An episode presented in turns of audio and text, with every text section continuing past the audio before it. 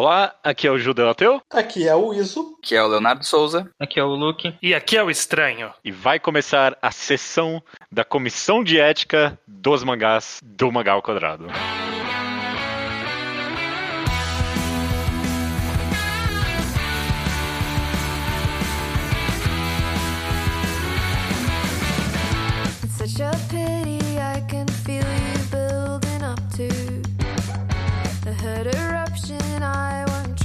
Maravilha todo mundo, então estamos aqui para mais um episódio do Mangá ao Quadrado. Tudo bem com vocês? Sim. Tudo bem? Este é o episódio 266 do Mangá ao Quadrado e estamos aqui num quadro novo, né? Não, é- não- não faz parte de nada isso aqui, é um quadro novo. E, como todo mundo já viu quando baixou o episódio, quando leu ele, e também eu acabei de falar na abertura, então agora vai pela quarta vez. Essa é a comissão de ética dos mangás e a gente vai fazer uma comissão de ética de situações ou personagens de mangás. Cada um aqui trouxe um ou mais casos morais e éticos, duvidosos ou não, de personagens ou casos na história dos mangás. E o objetivo Isso. é a gente ir de pessoa em pessoa, a pessoa apresenta o caso e a gente dá, bate o martelo aqui e fala tá errado, não tá errado, ok? É. A ideia é tentar fazer coisas que não são éticas do nosso mundo, né? Tipo, ah, aquele cara Uhum. cometeu um crime, um, ah, matou alguém. É ético? Não, na nossa sociedade não. Então vamos pegar algum cenário que é algo que extrapola a nossa realidade. Perfeito. Eu- eu- ainda bem, né? Porque senão as pessoas iam trazer, tipo, ah, tal personagem fez um aborto, vocês acham que isso é ético? tipo, Então, é, é, virar é eu tava sério, assim, né? isso tá dentro do, do, do possível. Vamos pro, vamos pro impossível. Vamos ser cancelados por coisas que não vão acontecer nunca na nossa realidade. perfeito. Nunca se sabe, nunca se sabe, né? Tem umas coisas que. Vamos ser Ok. otimistas. Que tudo isso vai Vamos. acontecer na realidade. Vamos lá, então, vamos lá. Que, que não tenho a mínima ideia por quem começar, então começa você, estranho. Vamos, vamos- você costuma dar bons exemplos. Vamos ver por onde você começa. Eu vendi essa ideia quando eu estava refletindo um pouco sobre um assunto que eu já refleti bastante na minha vida, eu nunca tive conclusão, e aqui é o momento correto para isso. Que eu acho que a gente precisa conversar sobre a ética na viagem no tempo. Porque Ok. tem muitos assuntos que envolvem viagem no tempo que as pessoas tomam algumas decisões discutíveis que eu acho que a gente tem que estabelecer se está certo ou errado, né? Aham. Então, um exemplo que foi o que iniciou e deu, deu start para esse pensamento é de um mangá que eu li recentemente, que está saindo na Shonen Magazine, chamado Tokyo Revengers, em que o protagonista ele volta pro passado, ele, ele- acho que 14 anos no passado, então ele volta quando ele era adolescente. Acho que 10 anos no passado, não lembro quantos anos, mas ele, ele é adulto hoje e ele volta quando ele tinha 13, 14 anos. E ele tinha uma namoradinha nessa época. Vixe. E aí, E aí, surgiu né? uma discussão, é, surgiu uma discussão se estava certo esse rapaz, com a mente de um adulto de 20 e tantos anos, ficar com uma menina de 14 anos. E aí, é ético ficar isso? Tá, tá errado o cara? Algumas pessoas diriam que não é nenhum problema se fosse no mesmo, tipo, não só a cabeça, né? O corpo. Porque tem gente maluca. É, que é assim, o- ele tá com a mente, mas com o corpo. Ele tá com o corpo da, da idade, mas ele tá com a mente do, do Não, futuro. mas eu entendi o Tá ponto do, do Leonardo, que no mundo otaku tem, acha, tem gente que acha que mesmo se ele tivesse com um corpo adulto, também não ia ter problema. Ah, não, é, essas pessoas a gente descarta. Não, e tipo assim, a pessoa dizer, só isso de idade de diferença? Isso aí não é nada, tá de boa.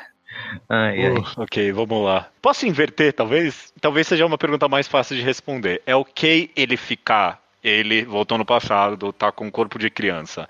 É ok ele ficar com uma mulher adulta? Por parte dele, não por parte da mulher. Não, mas aí não tem como ser ok por um lado e pelo outro não. Pô, responde essa pergunta primeiro, então. O personagem está sendo ético ou não? É. Ou, tipo, Não, não se É, é, por- está é por- é ou porque se ele ser um adolescente, tipo 14 anos, fica com alguém mais velho, aí de fato a gente tá tendo corpos nessas idades. Não, é ok, entendi sua questão. Entendi sua questão.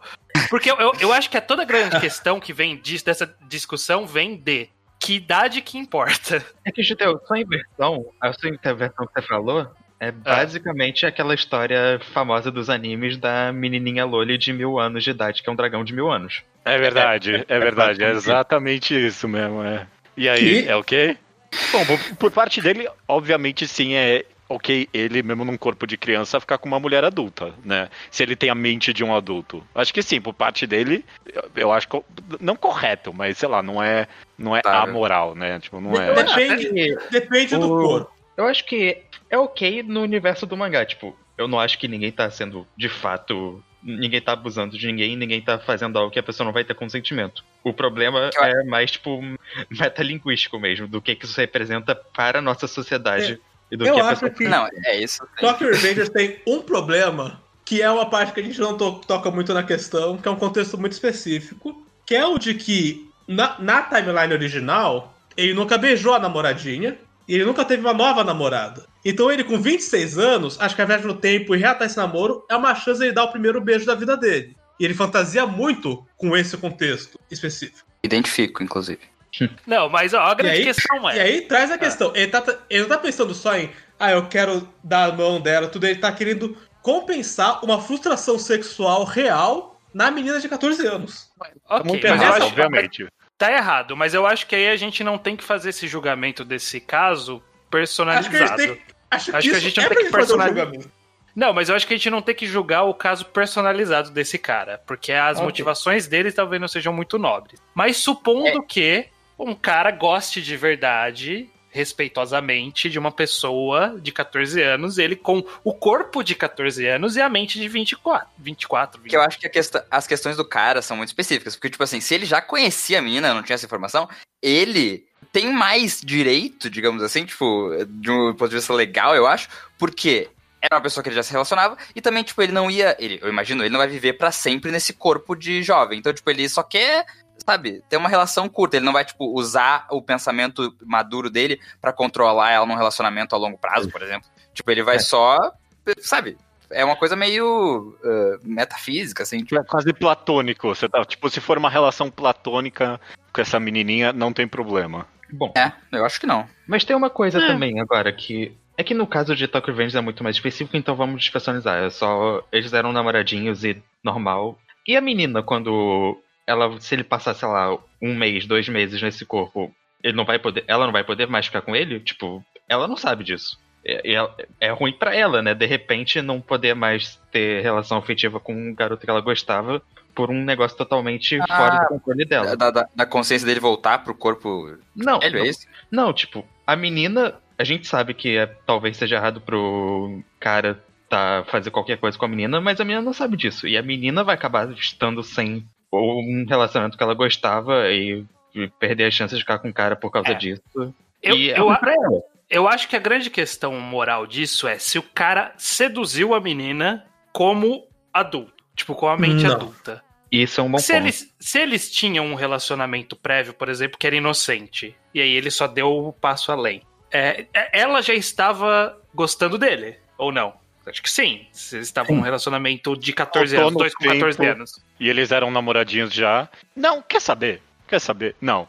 Eu, eu acho que no Não. dia em que ele voltou pro passado, ele tinha que, tipo, quebrar com essa menina. De, de forma educada, é claro, né? Tipo, tentando amenizar o máximo possível. Porque esse é o. Separada, menina. quer dizer. É, é, terminar o relacionamento. Exato. É que tu falou exato. quebrar com essa menina, pode ficar. É que foi uma, tradu- foi uma tradução do inglês aí. É, foi, um- foi, um, foi, um, foi uma tradução horrível mesmo. O Luke trouxe um ponto bom. Eu quero trazer um outro um ponto que não tem nada a ver com essa menina sobre a ética da viagem no tempo. Quando ele volta no passado, e no caso de Tokyo Revengers é assim a regra do tempo, ele vive, ele acorda com a metade do futuro naquele ano. E aí ele vai vivendo até voltar pro futuro de novo. E aí, quando ele volta pro futuro, todo o tempo entre as duas épocas é preenchido de volta por ele do passado, que ele volta a ser ele do passado e revive normal. O que eu quero Precisa dizer estranho, assim, né? o que quer dizer assim? Quando ele passa um mês no passado, é um mês em que o ele do passado não existe. Ele tá Hum. roubando a vida dele mesmo no passado? Ah, Ele tá, mas aí é o problema dele com ele Ó, mesmo. dele. É, O problema é. dele Não, com e- ele mesmo. e Foda-se também, tipo. É dele É, com é, ele também- mesmo. é- é que envolvimento mágico até, porque, tipo, o que que tá acontecendo com o corpo dele de adulto enquanto ele tá no corpo de jovem, Tá- tipo, tá Tá, desmaiado? dormi- tá dormindo. É, não, Tá mas não é. Essa, De- é, eu deixa, não, não vou, não vou entrar na ciência por isso. Eu quero, eu quero a ética. deixa, é, deixa, eu- deixa eu reorientar esse, esse- esse debate. Todo mundo aqui, eu acho, tem pelo menos 24 anos? Não, não acho que pode. sim, né? Sim. Eu, eu, ironicamente, eu faço 24 daqui a uma semana. Ano que vem. Olha aí. Mas- Pa- Parabéns, Leonel. Feliz aniversário. ninguém aqui consegue nem conceber ter qualquer tipo de relacionamento que, sei lá, não seja paternal com uma pessoa 10 anos mais jovem. É, É. não. Sim. Eu especifica... A gente especificamente não. Eu consigo pensar em pessoas que sim, mas a gente especificamente não. Sim, chamam pedófilos. Não, eu, sei lá, eu olho, eu, eu olho pra gente, sei lá, 5 anos mais nova que eu e não, que, Sim. que não tem, e que não tem trabalho, principalmente, eu já olho, tipo, ah, sei lá, vai brincar de Lego, sabe? Sim. Mas no E- caso dele, ele tinha uma relação afetiva com essa pessoa do passado. já. Tipo, ele, ele não se atraiu por alguém naquele momento. É tipo, é uma memória antiga já dele. Tipo, é um, é um- Mas no momento que ele volta, e tipo, que tipo de relação, tipo, afetosa que seja um adulto vai ter com uma criança de 14 anos? Vai ser um namoro bosta. Que assunto que uma menina de 14 anos tem? É. Não tem assunto. Pessoas de 14 anos não conseguem conversar. Mas Não. tá errado. É que isso, isso é o ponto daquele, daquele episódio do Black Mirror lá dos, da- das lembranças, porque, tipo assim, se tu pensa, sei lá, na tua primeira experiência sexual, tu teve essa experiência com 16 anos, 15 anos, e tu pensa nela de forma sexual ainda, com 30 anos, tu tá necessariamente pensando em duas crianças fazendo sexo, adolescentes, enfim, e tu é um velho, entendeu? Então, tipo, meio que a mesma coisa, porque as- são as memórias dele, ele já viu, é como se fosse uma realidade meio falsa, quando tu volta no tempo. Não, o, o comparativo é tu, tipo, entrar numa realidade virtual na qual tu volta a ter o teu corpo da tua primeira experiência sexual com uma pessoa. Tipo, não. Não é, tipo, é uma coisa ter uma memória, outra coisa é reviver essa memória. Sim, mas é que isso que eu tô falando. No, no meu tem um negócio que eles olham É. a memória e que revivem. No caso dele, ele tá até criando novas memórias, mas eu acho que isso aí já é até outra discussão. É, porque ele nunca tinha beijado ela. Mas então, vocês acham que então tá errado. O cara, o Tá, cara com a tá mente errado. adulta Eu acho que dele, ele tá errado. Ele tá errado Essa- sem ficar com a menina de 14 anos. Eu acho que é questionável. Eu não acho. Não tô julgando ele assim tão profundamente quanto seria, tipo. Ah, sim, sim. Eu acho que ele tá a nível pessoal errado, porque ele tá fazendo aquilo ali muito por ele. Se ele estivesse numa vibe meio, tenho que passar incógnito no passado e agir como eu agiria, mas lembrando que aquilo ali é uma coisa que ele não. que não já é mais parte da vida dele, seria outra coisa. Mas como ele Não, tá. mas, Nossa, mas eu gosto tanto dessa menina, eu quero beijar ela porque eu nunca beijei. Aí, aí fica errado. É nessa parte. não, mas, que mas o- ok, mas, mas aí supondo que aqui a gente tá pensando nessa história, em outras histórias, todo mundo tá pensando, ah, mas uma hora ele volta. Mas e se ele não voltar? O cara vai ter que ficar dos 14 até os 18 anos sem ficar com ninguém, porque é errado, moralmente. É que daí Sim. também é o inferno, né? Tu voltar É, e é o inferno. vida de É, novo. é, é E uma tu, tipo, bosta. é Bill Murray no, no Feitiço do Tempo lá, foda-se. Começa a jogar e reporta pela janela, tá nem aí. Não, é que quando o Leonardo falou mais cedo de. Ah, mas aí. Eu não lembro mais o que ele falou que me fez lembrar, então deixa pra lá. Enfim, o que importa é que o Leonardo falou alguma coisa que me fez pensar nisso. Que a pessoa passar a vida inteira lá, ele tão. A gente fala de viagem no tempo, mas e se for reencarnação? Se a pessoa reencarna como bebê e tem, mantém memórias da vida antiga enquanto adulto. É o Emanon, né? Então, aí ele passa, vai passar, tipo, os 18 anos da vida dele sem poder entrar no relacionamento? A vida toda, teoricamente. Calma aí, mas Porque, calma, tipo, calma, calma aí. Que, que, que mangá você tá usando de exemplo aqui? Vários, mas eu pensei em Yoshinoko. O Oshinoko. Shinoko é o, é o mangá novo do autor de Kaguya. Uhum. No cerne da história é um cara ele morreu e aí ele voltou como um bebê, mas com as memórias dele em, em forma de bebê, com as memórias dele da vida anterior. 100% Sim. das E- memórias. E esse ponto é importante, como filho da, da idol que ele admirava. Esse ponto Quê? é importante Esse ponto não é importante. É importante Por Parece importante. Parece importante. Tem, tem importante porque eu quero falar que ele adorava aquela idol enquanto idol mesmo. E tem esse plot point dele enquanto bebê, que é uma certa distância com a mãe, porque ele ainda vê ela como a mulher que ele, que ele tem a mentalidade da vida anterior. Por Sim. exemplo, ele nunca mamou na mãe, porque ele não podia ver os peitos da mulher que ele admirava sendo mãe dele. Porque eram os peitos da mulher Eu que já ele ia gosta. perguntar disso mesmo, cara. Esse, esse era, Então, essa é ele, outra questão, ele né? tinha extrema consciência desses assuntos quando bebê. Mas qual é, Isso não é separado. qual é a diferença prática de uma reencarnação e de você voltar no seu corpo mais jovem? Prática não tem nenhuma. Eu, eu acho que eu, eu acho que como tu vive como bebê, tipo, tu realmente tem uma nova vida, então talvez seja aplicável, tipo, a tua cabeça vai ser muito diferente. Porque, tipo, a cabeça do cara era de 20 e poucos anos na cabeça de 14. Agora, tipo, é a cabeça de uma pessoa de, sabe, 50 anos, ou, e, tipo, 50 anos vivido em duas vidas diferentes, tipo, é muita perspectiva. Eu quero trazer um, um detalhe que acho que agrega as duas situações. Hormônios. O cara pode ter 60 anos, 40 anos ou 30 anos. Se ele voltar pra um corpo de 15, o corpo dele produz hormônios de 15 anos, ele vai ter uma libido de 15 Isso não é uma coisa que ele pode fingir. Tipo, o bebê não pode fingir que não vai bater uma puberdade nele. Que isso não vai ser É um verdade. assunto. Não, Não tá aí- só na mente. É, mas bom. Eu acho que a eu- gente tá colocando tecnicidade por cima de que a- ainda a gente não respondeu a questão. Então, Então, porque eu acho que. quero- Ah, fala aí, Luke. Eu quero inverter a situação do, do bebê. Porque tem muitas histórias que acontece o contrário, que é tipo um adolescente, por algum motivo fantasioso, viver uma nova vida e depois, tipo, voltar, assim, sei lá. Tem um episo- eu não consigo pensar em mangá, mas tem um episódio de Adventure Time que o Finn vai pra outra dimensão, meio que vive uma vida inteira nessa outra dimensão e volta. O filme lá, de repente 30, não é esse nome, né? Não, mas o de repente não é do nada. Tipo, o Finn, ele vive de fato todos os É, anos. ele passa Ah, é verdade, tem razão, tem razão, tem razão. Então, Spirit Circle, você vive a vida toda e tem outra É, reencarnação. É, Spirit Circle um É, pouco, então, assim. ele É. voltou a ser um adolescente depois. Não, mas isso que é louco, porque o Spirit Circle, se ele viver uma vida inteira, e várias, inclusive, no momento que ele, tipo, for se relacionar, ele já vai ter 300 anos, entendeu? É, ele Ah, já é um. então. Ele viveu a vida de um adulto. Então, qual a diferença real de você ter se reencarnado como um bebê ou você ser um adolescente que teve memórias anti, é, do, de outra vida e É manter que eu não consigo. Eu não consigo ver isso corretamente. Tipo, eu nem tinha dado meu veredito no último aí do tempo. Só que eu tô pensando que, tipo, sexualmente, isso é uma questão muito bizarra. Porque, tipo, imagina uma pessoa que viveu 300 anos e aí vai transar com uma menina de 15 anos. Essa relação. Com, com um corpo de 15 anos ele vai estar. Mas não é isso, a cabeça dele, tipo, as ideias que ele vai ter, as coisas que ele já vai ter vivido nessa vida, nessas 300 anos de vida, Ah. as coisas que ele já vai ter feito, ele vai ficar tipo assim, ó, É. vai enlouquecer, É, é sem graça, é sem graça, mas aí é problema De certa dele também. forma, a vida principal, nesse caso, isso talvez seja uma coisa boa. A vida principal dele ainda é a vida de 16 anos. No caso da viagem no tempo, a vida principal dele é a vida de, Mas é- de é- adulto.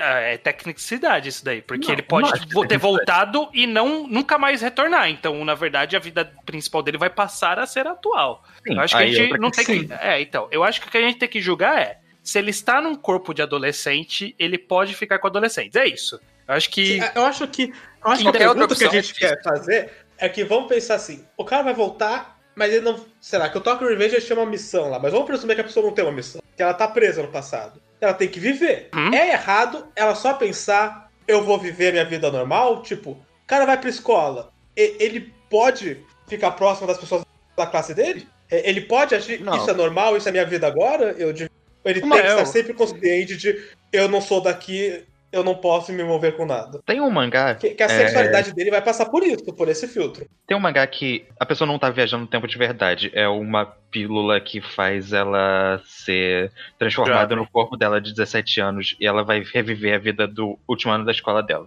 E o protagonista discute muito isso, do quanto ele poderia se envolver com as pessoas.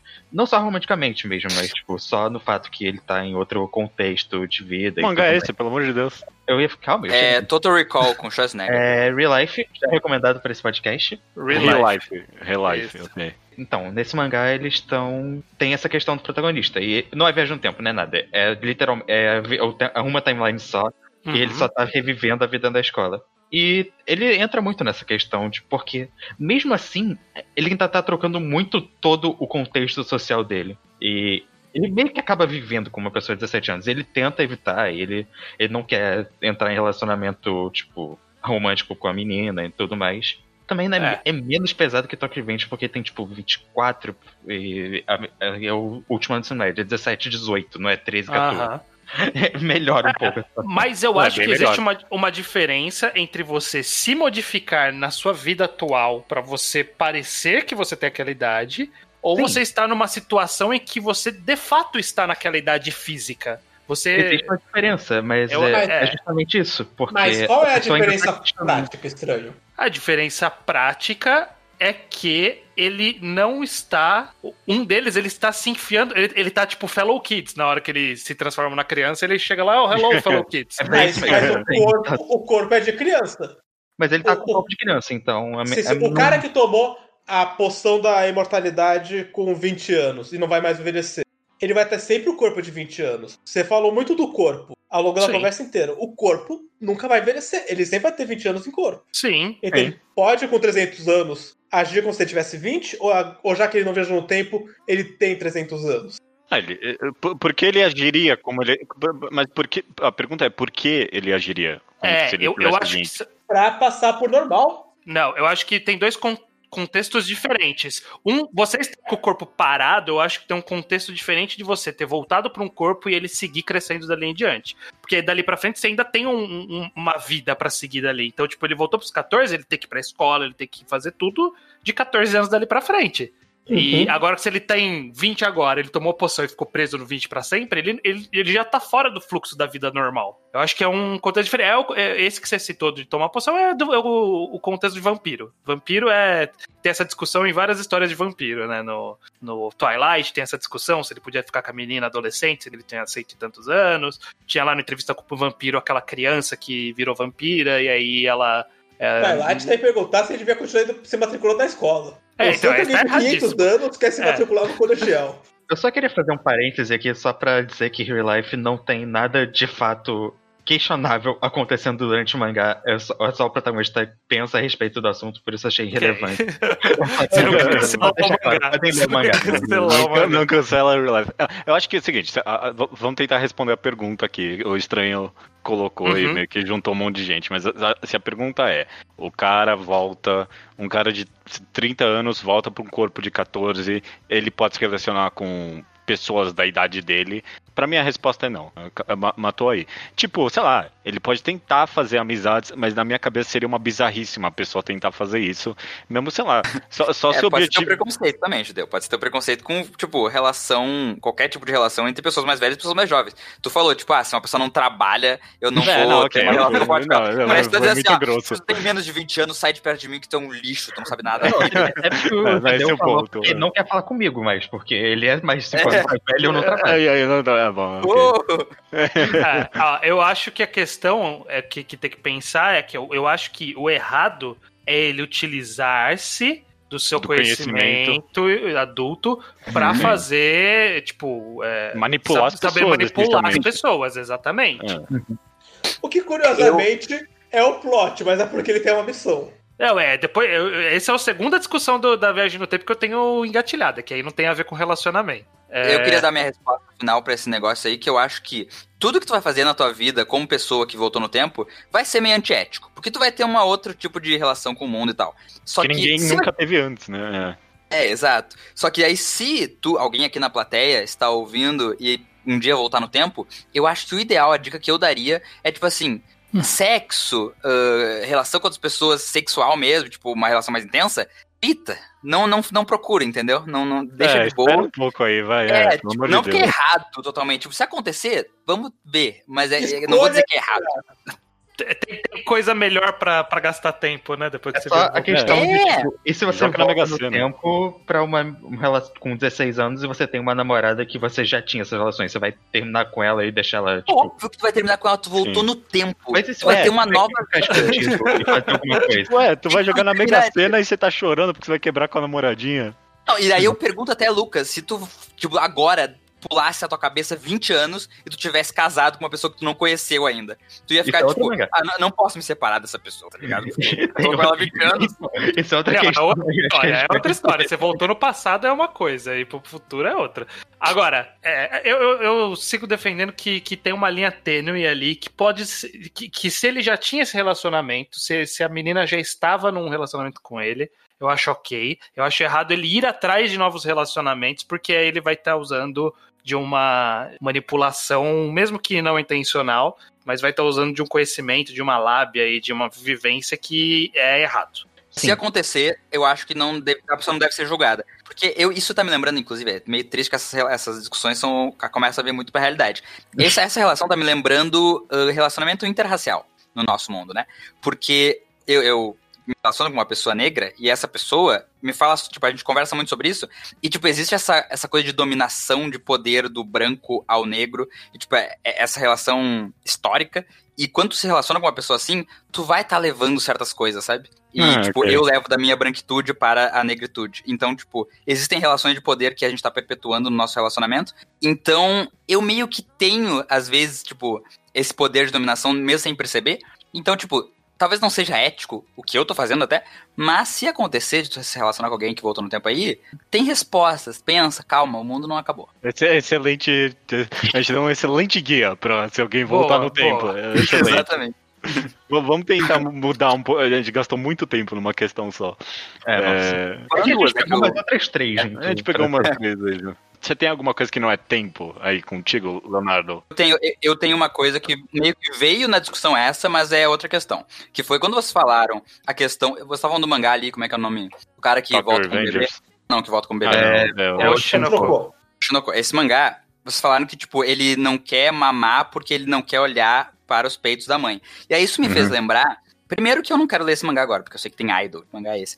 E, mas segundo, que me lembrou Inside Mari, quando o. Tipo, Inside Mari tem um negócio de genderbender, o cara vai pra. Uhum. Tipo, o, o cérebro dele vai pro corpo da menina. E ele acorda no, cor- acorda no corpo da menina, e é uma menina meio que ele, que ele gostava, assim, e ele fica se perguntando o quanto do corpo dela ela pode, ele pode ver. Tipo, como que ele vai Excelente. lidar com o corpo. E aí é uma coisa que eu penso, se a gente fosse pra um corpo feminino, ou uma menina fosse pro corpo masculino, embora eu acho que daí seja outra relação, mas tipo, se a gente fosse pro corpo de menina, o que, que seria aceitável fazer com o corpo de uma mulher que não é teu, mas ao mesmo tempo é, e enfim. Mas aí, mas aí tem, tem, dois, tem, tem, tem dois casos de genderbender. No caso dele, é que ele trocou de corpo com uma pessoa que existia uma consciência naquele corpo. E não que Uhum. o corpo dele se metamorfoseou num corpo É, feminino. não, o, segundo caso não tem ética É, nenhuma. segundo o que caso, não tem ética nenhuma. É, é, Agora, é, é tipo transgeneridade, basicamente. Tipo, É, mas, eu, uma. mas eu acho que a sua pergunta é válida independente do, do, do gênero da pessoa, da identidade de gênero, do- de qualquer coisa.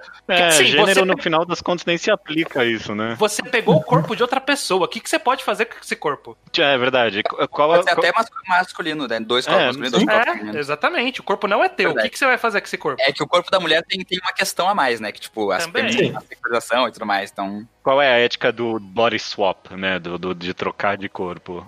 Eu acho que, tipo, você não, não deveria, sei lá, apalpar os peitos e se aproveitar desse tipo de coisa, assim, ou fazer essas coisas mais sexualizadas com o corpo da, da menina ou do cara, tanto faz. Ou, tipo, ficar se observando, assim, muito. Esse tipo de coisa que você não faria se fosse um corpo que não é o seu. Mas, tipo, se você se vê, assim, nu, ou. Porque tem mangá que a pessoa tenta evitar até isso. Eu penso que tanto faz, você vai ter que conviver com isso. Você não Eu tem problema que- de tomar banho. mas é que se tu não aí. consegue não sexualizar, é foda, Sim. né? Eu acho que Inside Mari deu a resposta perfeita pra justamente essa questão, que é o momento em que ele desencana da neura e olha pro corpo da Mari. Que é o momento que ele tem que colocar um absorvente pela primeira vez na vida dele. E Uhum. eu acho que é isso. Como você tem o corpo da pessoa, você também tem uma responsabilidade dessa pessoa, não só higiênica, como de primariamente saúde. Você tem que cuidar daquele corpo, seja porque ele agora é seu, ou na perspectiva de um dia devolver. E... Sim, humaniza o corpo da mulher. E você não caso, né? devia ter tempo de evitar coisas muito práticas do seu dia a dia, porque eu não posso ver o mamilo da Mari. É. Ah, é? Mas então, quer saber? Eu vou trazer de volta algo que vocês falaram no debate anterior. Que é, Uhum. e se a pessoa ficar nesse corpo até o fim dos tempos? Então, aí É, que passa daí- uma puta bola. Aí é uso capião que chama. Se tornou agora. É Assim, é- eu acho que tem essa questão, inclusive. O quanto você deve tentar trocar de volta de corpo. Assim que possível, mas tem um tempo que você deve ter olhar, olhar e pensar: ok, não tá voltando. Eu tenho que É. começar a presumir que essa vida agora é, minha. Tá certo, eu uso campeão aí. Acho que, tipo, sei lá, depois de o quê? Cinco anos, é seu, né? Vai. Não, eu acho que- Isso, Pra já é muito, pô. Mas corpo assim- todos os dias. É, que- é que no caso ele conhecia a Mari. Mas, por exemplo, suposto, sei lá, eu acordo no corpo de uma pessoa que eu não conheço.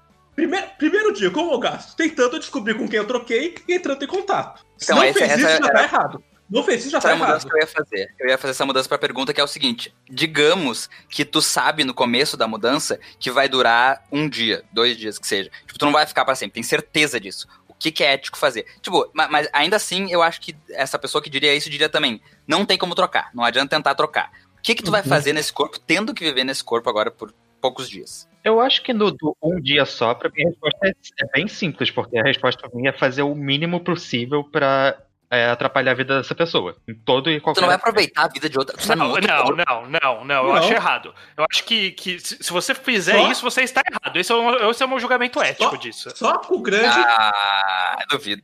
só com o grandíssimo cons- consenso da pessoa. Sei lá, se ela tá no, Exato. no outro corpo, vocês têm o celular do, outro, falar, ô, de boa se eu beber pra cacete hoje, ia falar, ah, não, de boa, pode beber. Aí eu bebo. Mas aí a gente É. combinou. Caraca, isso, isso me dá uma ideia muito boa de, de, de uma história, de um mangá, que poderia ser o quê? É exatamente esse conflito de, tipo, a pessoa muda de um pra um outro corpo, só que ela não sabe que corpo é esse. Então ela fica, tipo, buscando quem é o corpo e tal. Só que daí, no final, eh, seria interessante se o corpo fosse de ninguém. Tipo, um corpo criado pra ela, ela só trocou de corpo. Se fosse esse o caso, vocês acham também antiético? Tipo, se é um Aí não. corpo...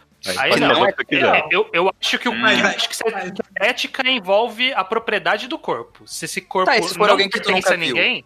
Mas então, eu acho que seria ético você primeiro descobrir se é alguém. Não é antiético Uhum. na prática, porque ninguém tá sendo realmente afetado, mas é antiético na teoria, porque a pessoa não sabe disso. Exato. Sim. Ah, não, não, É, é, depois que ela descobre, desculpa. É, É que, é, é que eu tô pensando que, tipo, se for alguém da, sei lá, da Albânia, e aí eu nunca mais vou ver essa pessoa na minha vida, ela nunca mais vai, sabe, ela não vai perceber, porque vai ser, tipo, ela vai só acordar. Qual que é o verdadeiro mal que eu tô causando nela? E, tipo, só viver um pouco da vida Não, dela, sabe? Ver eu- como é que são as coisas. Ué, sei lá, pode, pode ter mudado a vida dela se você fizer algo que tá desviando do caminho natural da vida dela. Inclusive, acho que quanto menos ela souber, mais antiético foi, porque você tá escondendo uma invasão que você fez na vida da pessoa. Isso pelo já é. contrário. Eu acho que se ela não souber, é o melhor, porque aí que significa que não mudou nada de fato. Mas seria Não, melhor não, ainda. se Não, não, você- também, também. Mas tô falando que eu acho que a, a ignorância, no caso, é também uma, uma antiética que você faz com a pessoa. Eu tô com isso É- nessa. Eu acho que, tipo, é o, o ah, ponto se eu aqui- roubar o, se Eu quero eu ouvir estranho, eu quero ouvir o estranho. Eu- Ah, o Ah, ponto, mas o ponto aqui pra cara mim. voltar? aí Não, mas não peraí. Eu- Calma aí, eu- calma aí, eu- calma aí, eu- calma aí. eu- Fala aí, estranho. Fala aí, Pela ordem. Pela Calma, ordem. calma, muita gente aqui Eu falando. vou, eu vou em extremos. Eu vou a Cadê o, extremos. ca- cadê o Cunha? Cadê o Cunha? É, eu vou a extremos e vou dizer que se você vai no corpo de qualquer outra pessoa e usa esse corpo pra transar, por exemplo, você tá cometendo um estupro de vulnerável. Porque você tá transando com o corpo de uma pessoa inconsciente. Não, mas é que daí, esse é o ponto. Aquela pessoa por não que tem transar? controle do corpo dela. É como se ela estivesse desacordada. Ah, Mas por que, que transar é o inaceitável e outras coisas não?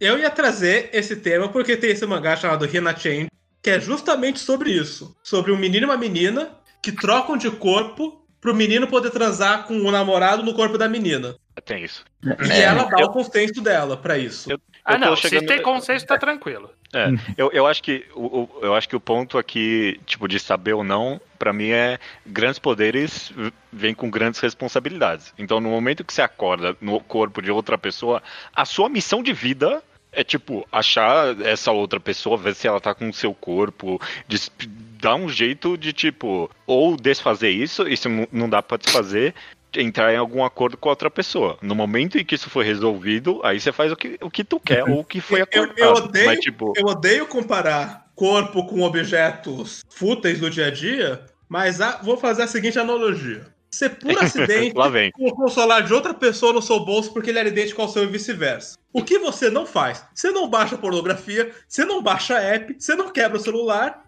O que você faz? Entre em contato com a pessoa que vai estar com o seu celular e destroca. A ética Sim, nesse caso é muito. O bom senso é muito claro. O que Se você a, não pessoa mora, com se, a pessoa, se a pessoa mora na Europa e ela só veio ficar no Brasil por um dia, ela vai voltar só no tua que vem. missão de vida é procurar a pessoa. Vocês dão. Mas Vocês sabe onde ela tá. entram em contato e dão um jeito. Vocês se casam, entram em contato É. e dão um jeito. Tem, tem o um ético a se fazer é destrocar. É, eu acho que a analogia do Iso faz sentido do celular. Se trocou Uhum. seu celular, você vai querer destrocar. A não ser que você entre em contato com a pessoa e fale assim: olha, a gente não tem como desfazer. Então vamos fazer assim, ó. Você fica com o meu celular, eu fico com o seu. Beleza, aí você tem a liberdade de fazer o que você Aí, quiser. aí, aí eu, que- eu quero trazer, então, uma última, um último questionamento pra vocês, que é o seguinte. Se você trocasse de corpo amanhã com alguém e a outra pessoa olhasse e falasse, ó, não tem como destrocar, a gente vai ter que ficar assim pra sempre, qual que é o acordo, o que que eu posso fazer e o que que eu não posso fazer com o teu corpo? Aí tem que descobrir ponto. as duas pessoas. É, é- é o que deixa as duas pessoas confortáveis. Ah, não, eu tô querendo, mas tipo assim, Não, pode, pode até não, ser, é- pode até é ser, um bom ah, vem a ponto, troca. Léo. Não, você está com um bom ponto aí, porque realmente a gente estabeleceu aqui que o seu objetivo tem que ser trocar ou conversar com a pessoa. Mas aí você descobre que não dá pra trocar e a pessoa não tá confortável, mesmo assim, em você viver no que agora é o seu corpo, porque não dá mais pra trocar, né? Não, Uhum. é. É, Eu acho que, o que aí? tem- eu, eu acho que o que tem que ser feito é. A, a- a coisa certa a se fazer é tornar pública essa troca. Ô, louco! Por, por quê?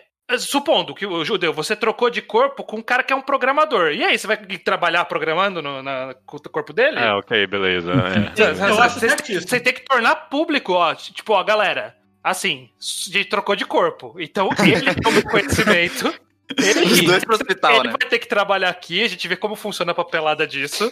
Ele vai trabalhar no meu lugar e eu vou trabalhar no lugar dele. E é, é isso. Eu, eu tô com isso aí, né? Se, se a troca, Sim. se eu troco corpo com outra pessoa e é- e eu descubro que a troca é definitiva, no instante que eu escolho a troca definitiva, eu tenho que ir pra minha família, que é a família dele, e falar: então, eu não sou aquela pessoa. Vocês estão É. contra o cara, vocês, podem utilizar de casa por isso. E ainda ia ter outros problemas, relacionamento, que ia ter que rever todo, sabe? Se a pessoa ia aceitar, tá com novo corpo. Ia ter um monte de problema, mas eu acho que o correto a se fazer é a gente tem que tornar isso público. Tipo, não Sim. tem volta, não tem volta, então vamos tornar isso público. Eu não diria público, colocar em status no Facebook, eu roubei o corpo de uma pessoa, mas É, você tá todo é, é. Vocês iam É. chamar vários Tá exorcistas. filtro interno. Coloca o Então, todo evento mundo no que Facebook, conhecia a pessoa anterior, todo mundo que conhecia a pessoa anterior, explicar, inclusive explicar, se você sabe quem é a outra pessoa, onde essa outra pessoa tá. Ok. É. Tipo, Eu- eu- fala pra mãe do seu corpo em que corpo o filho dela tá pra ela poder ver o filho. Isso é o básico. Eu acho que tem muitos assuntos a se, a se tratar. Tipo, você mantém o nome da pessoa, e aí, tipo, você troca de nome também. Tem um monte de assunto que deriva disso. Vai saber se, tipo, nessa situação você não sofria de disforia também, caso você trocasse de gênero também.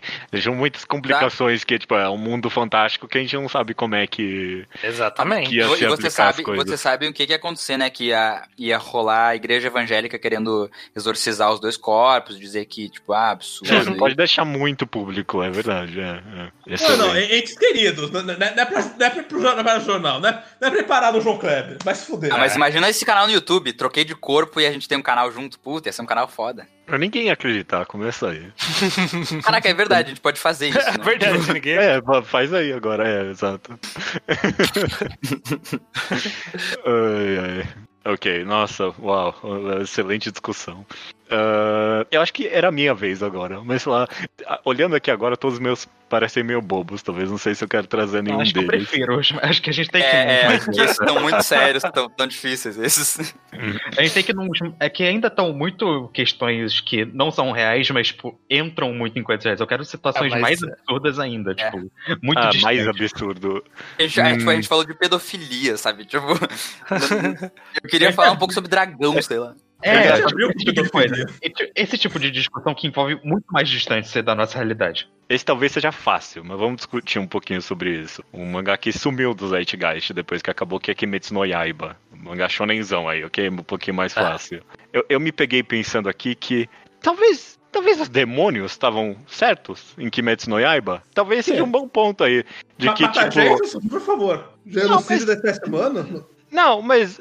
É, é, sei lá, ele matava uma galera, mas era, era, sei lá, era só a galera que não virava demônio. Tipo, não Explica podia o contexto todo pra quem eu É, não ok. leio mangá. Eu não tô, não tô entendendo essa discussão. Calma, calma, calma. Kimetsu no Yaiba, Battle Shonenzão clássico. Demon Slayer, né? Da vida. É, Demon Slayer. Tem o, o vilão principal, é tipo um cara vampiro mega poderoso. E tipo, ele pode transformar outras pessoas no mesmo, na mesma espécie dele, né? Uhum. E esse é um plot comum, na verdade, pra vários Battle Shonens, né? Tipo, ah, todo mundo vira o monstro que eu É, sou. plot comum de, de vampiro, de forma geral. É, É isso aí. de vamp... exato. Todo mundo vira o que eu sou, né? E tipo, é, por que todo mundo não vira vampiro mesmo? Vira todo mundo vampiro, é qual o problema? Não, eu não tô entendendo. Seu, seu ponto tá, é tá que... defendendo a eugenia, é isso? Né? Aqui ao vivo, é. Primeiro, Gil, que 1% Sim. das pessoas vira vampiro. Ele faz isso com 100 pessoas pra ele conseguir uma se transformar. E as outras não Fora estão que, Então não fora é. que aí o demônio É o come as pessoas, mata as pessoas. E, e, e, e Fora é que ele mata os outros vampiros, no caso, depois. Completamente não ético, judeu. Eu não sei o que, ok. que É, é tipo, é, é tipo assim, ah, e todo mundo gosta de ter olho azul. Vamos todo mundo ter olho azul, galera. É mó legal. Deu isso quando tu falou, tá ligado? Fora que isso era. Não era literalmente o plano do Rei Merwin no Hunter vs Hunter? É, Hunter x Hunter era isso Todo mesmo. mundo a despertar o NEM? É, desperta o nem de todo mundo.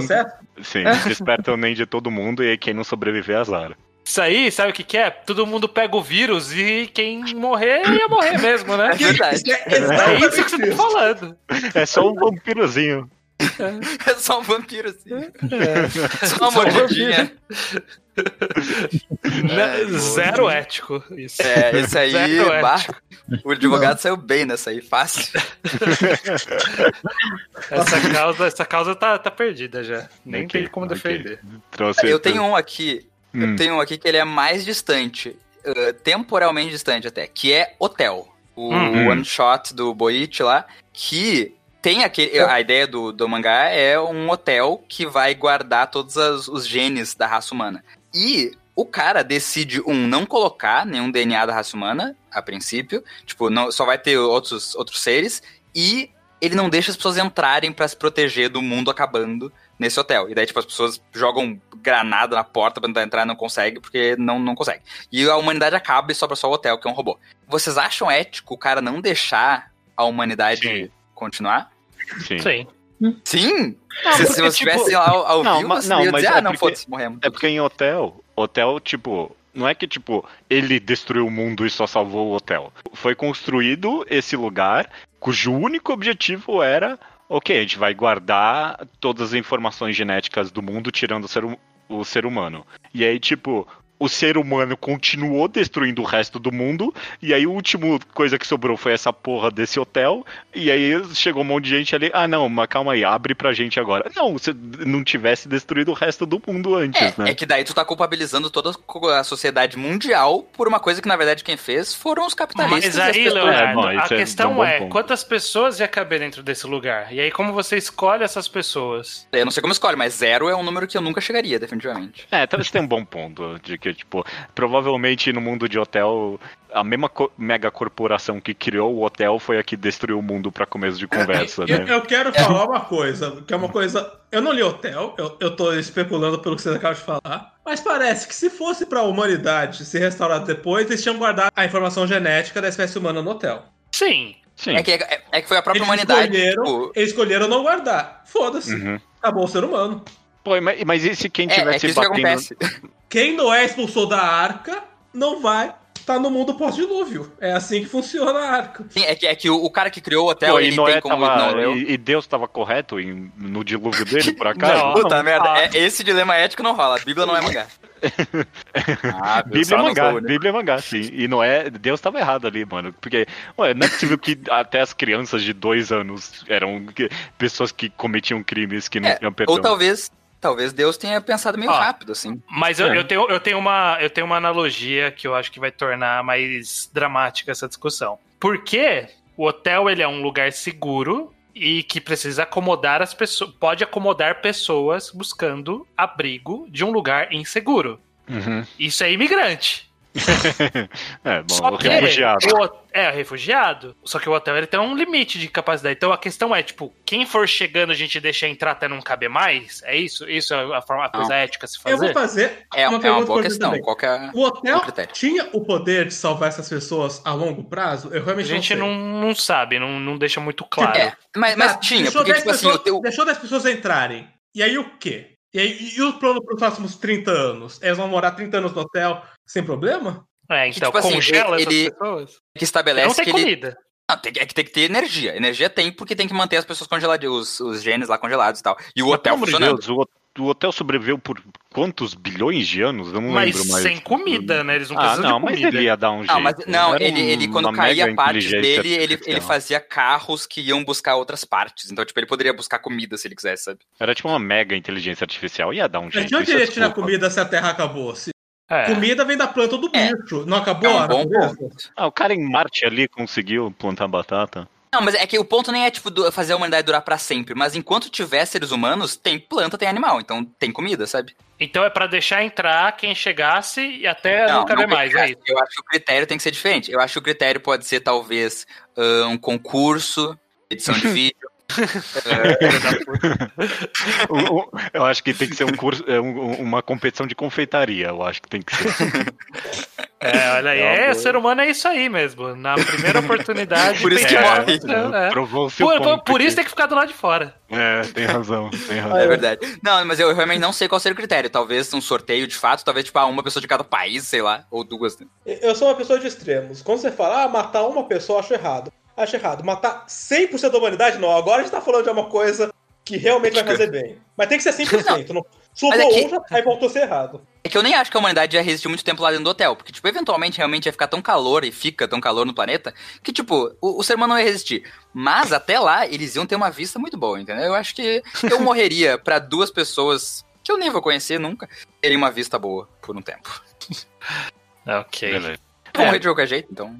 É, eu- quero mudar de assunto, mas a, a última, a última ética disso é que, tipo, em trazer as pessoas pra dentro, o hotel tá colocando em risco toda a informação genética que ele foi feito pra salvar, na verdade, né? Não, faz uma porta bem fechada. É, É ser sei. humano, não pode confiar. É. ok. Se, ele, se ele pudesse ser confiado a não quebrar uma porta, ele não teria quebrado o planeta Terra. Uhum. É. Mas ele, mas ele não quebra a porta de entrada do hotel, então. Nem- Mas tentam, inclusive, em hotel. Eles tentam, jogam bomba na sim, porta sim, de sim, tem, entrada tem uns caras com uma, com, uma, com uma bazuca. É, é bem É, engraçado. é. Ok, pa- próxima questão ética. Alguém quer levantar mais uma agora? Eu tenho uma aqui que ela difere um pouco dessas outras. Ela é, também, ela é também de grandes escalas. Uhum. A questão é: Mangá Atelier of Witch Hat. Hum, esse eu não leio. É um mundo em que tem magia. E eventualmente no mangá a gente descobre que eh, tipo tem algumas pessoas que são magos, algumas só.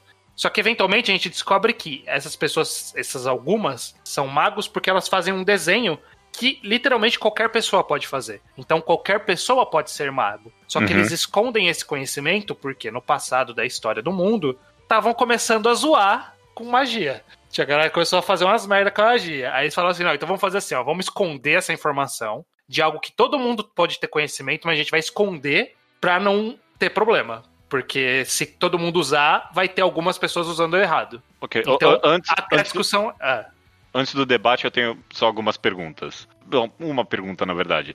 Como é decidido quem vai virar mago nesse mundo, então? Ah, é linhagem e não É tá muito monarquia. claro. Não tá muito claro. Tipo, tem É, famílias. tipo uma seita, pelo Tem, fami- é, tem famílias e de vez em quando tem gente de fora que, pô, no caso a protagonista, por exemplo, ela descobre sem querer isso e aí falam, ok, então vem cá. É um pouco mais amplo que. É tipo, mais. É, É, é mais. Tipo, é parecido com o Harry Potter em quant- quantidade de pessoas, eu acho. é, Tipo, tem uma sociedadezinha pequena que tá fora da sociedade maior. é, mas, tipo, as pessoas do mundo real sabem que existem magos. Sim, sim. Só eles acham que elas eles são- não podem ser, entendi. É, exatamente, que eles Tipo, precisam da nascer. quantidade de pessoas. É.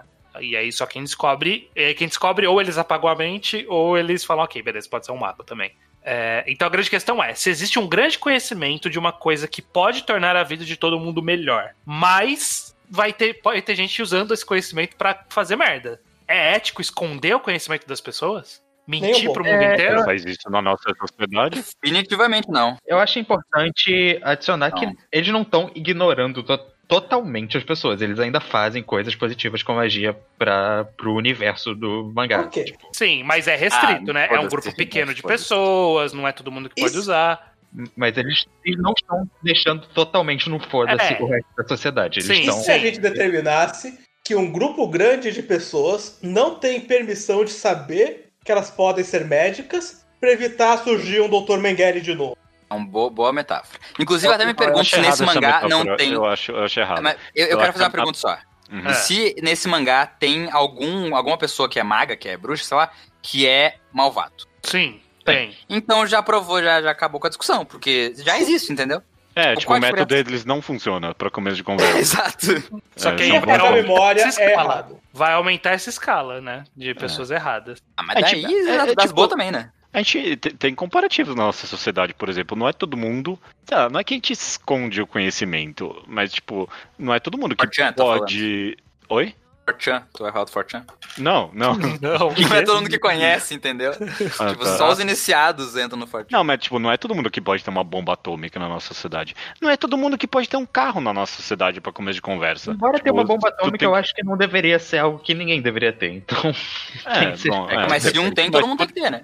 Eu, eu, eu acho que o único problema dessa sociedade é o quão não democrática, talvez, ela é. Tinha que ter, tipo, ah, tira uma carta pra ser mago. É isso que tinha que ter, sabe? Você acha que devia ser policiado apenas? É, talvez. Ah, Melhor. boa, judeu. Boa, bem comunistinho. Só que é, não sei quão fácil é isso, né? Porque, tipo, você Ah, pode seja simplesmente motorista. fazer magia do dinheiro. Como que alguém vai saber que você fez a magia do dinheiro? O dinheiro apareceu. É diferente É de você tipo- roubar um banco, por exemplo. E daí todo mundo pode fazer magia do dinheiro, se tipo é que nem carro, entendeu? Cara, Então, tem magia do dinheiro no mundo real. Se chama imprimir dinheiro. E é legal. e as pessoas não fazem.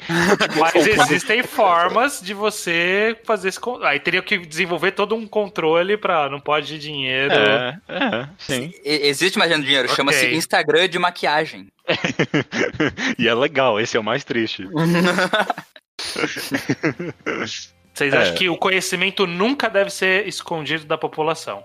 Nunca. Não só nunca, como existem formas diferentes de tornar certos conhecimentos inacessíveis para a população. Se você Uhum, vê uhum. o que a gente falando de economic case, você sabe que às vezes tem gente falando coisas muito simples, de maneira que muita gente não vai ter a menor ideia de aqui que não tá ao alcance deles. Mas É. não é nem esse o ponto. Acho que conhecimento tem que ser acessível e principalmente você não pode mentir uma pessoa sobre o que ela não tem a capacidade de ser. Você Uhum. fala, você não pode fazer o bem pro mundo, não tá no seu poder. Quando tá no poder dela, ela pode virar uma maga que faz o bem pro mundo. O mal também. Ah, então, eu concordo com, com, com esse pensamento, mas a gente tem que considerar que a magia desse mundo ela é virtualmente ilimitada. Você sabendo fazer qualquer. Tipo, você pode inventar as coisas. Você, você, você pensa, ah, com- junto aqui uns desenhos X e forma o que eu preciso. Então, tipo, Uhum. não é como se fosse, ah, eu sei como fazer uma bomba atômica, mas eu não tenho como fazer uma bomba atômica. Por exemplo, ah, vamos Uhum. esconder o conhecimento de como fazer uma bomba atômica. Não, se a gente procurar, a gente descobre como faz. É... Só não vai poder comprar, né? Porque a gente não tem como fazer. Só que aí uma pessoa ela pode literalmente, ah, beleza, sentou aqui, desenhou, pronto, apareceu uma bomba atômica na mão dela, naquela hora. Sim, mas é que daí, se tu parar pra pensar, se essa magia é tão ilimitada, tipo, o que que essa pessoa vai fazer com essa bomba atômica? Vai jogar no lugar. Daí a pessoa usa magia de voltar no tempo, de rever as pessoas, de fazer uma proteção de bomba É, atômica. então vira um caos, né? Vira uma zona de ver nossa Sim, por um sociedade tempo, pra por um tempo, por um tempo. Depois as pessoas começam a te ficar, tipo, ah, eu Assim- não vou jogar uma bomba atômica, porque já tem pessoas com bomba atômica hoje em dia, e elas não saem jogando pra tudo que é lugar, entendeu? O Mas são tá seis pessoas. ponto. Seis Não, pessoas que tem bomba atômica. O, o Arma, Leonardo arma, tá tem um monte de gente que tem. Tão excelente que eu vou trazer um, um próximo ponto. Se esse poder é tão ilimitado assim, mais aceitável é ter hierarquia. Ele só é justo se todo mundo puder usar magia ou ninguém, mas se você ficar Exato. uma sociedade Exato, aí seleta. Aí acho que o mundo entra no apocalipse em um segundo. Sim, porque, mas se você cria. Não, Mas não, então, Iso- certo é ter essas 100 pessoas com poder absoluto de moldar a realidade e todo o resto tá à mercê dessas 100. Aí, é o erro, aí tá o verdadeiro erro. Aí é a nossa sociedade, né? Sim, e a nossa sociedade é o erro. Não, mas tipo, A, a nossa idade não é, não é ética, definitivamente. você quer viver numa sociedade em que todo mundo anda armado, Iso? Não. Essa é a sociedade que você tá pedindo também. É, É. porque, tipo, é como se todo mundo tivesse uma arma que também uma, é uma arma que pode matar e pode reviver pessoas, né? Tipo, é muito poder, talvez, realmente, Assim, pra é que- todo é que- mundo ter. Que eu acho que, tipo, como é tanto poder, tem esse, esse ponto do Iso que ele falou, que, tipo, como é muito poder, é, é muito injusto que poucas pessoas tenham. Só que também, mesmo se fosse, eu pensei na arma, tipo, é parecido. Só que a arma, se todo mundo tiver de fato, tipo, se não for, porque, ou, sei lá, Bolsonaro fala que é dar arma pra todo mundo, não é todo mundo, entendeu? É a galera dele. Se todo mundo tivesse de fato, talvez não fosse tão ruim, tipo, não, fosse tão pior. Não, ia Cara, ser e- ruim. A, a arma tem a questão de que a arma tem a função primária de dar um tiro De e não tem as funções E- secundárias de curar o câncer. Se, se todo revólver também fosse uma cura do câncer, talvez algumas pessoas pudessem ter um revólver na própria casa. Tem, tem É. outra questão aqui envolvendo esse mangá, que ter uma arma, tipo, tudo bem, não é fácil de usar uma arma, mas é muito fácil você apertar o gatilho e fazer merda com uma arma, sem saber. Uhum. Magia Sim. não é exatamente assim. Você tem um nível de complexidade maior pra você saber usar, mesmo pra fazer algo estranho. Você teria que ser ensinado. Sim. É. Mas, Então- ao mesmo tempo que se você tá sentado ali e começar a desenhar de bobeira na tua casa, você pode muito bem abrir um buraco negro. Você Tipo, pode, você- mas é tá muito fazendo mais negócio- improvável É, do que. É. Mas eu- mas é essa que.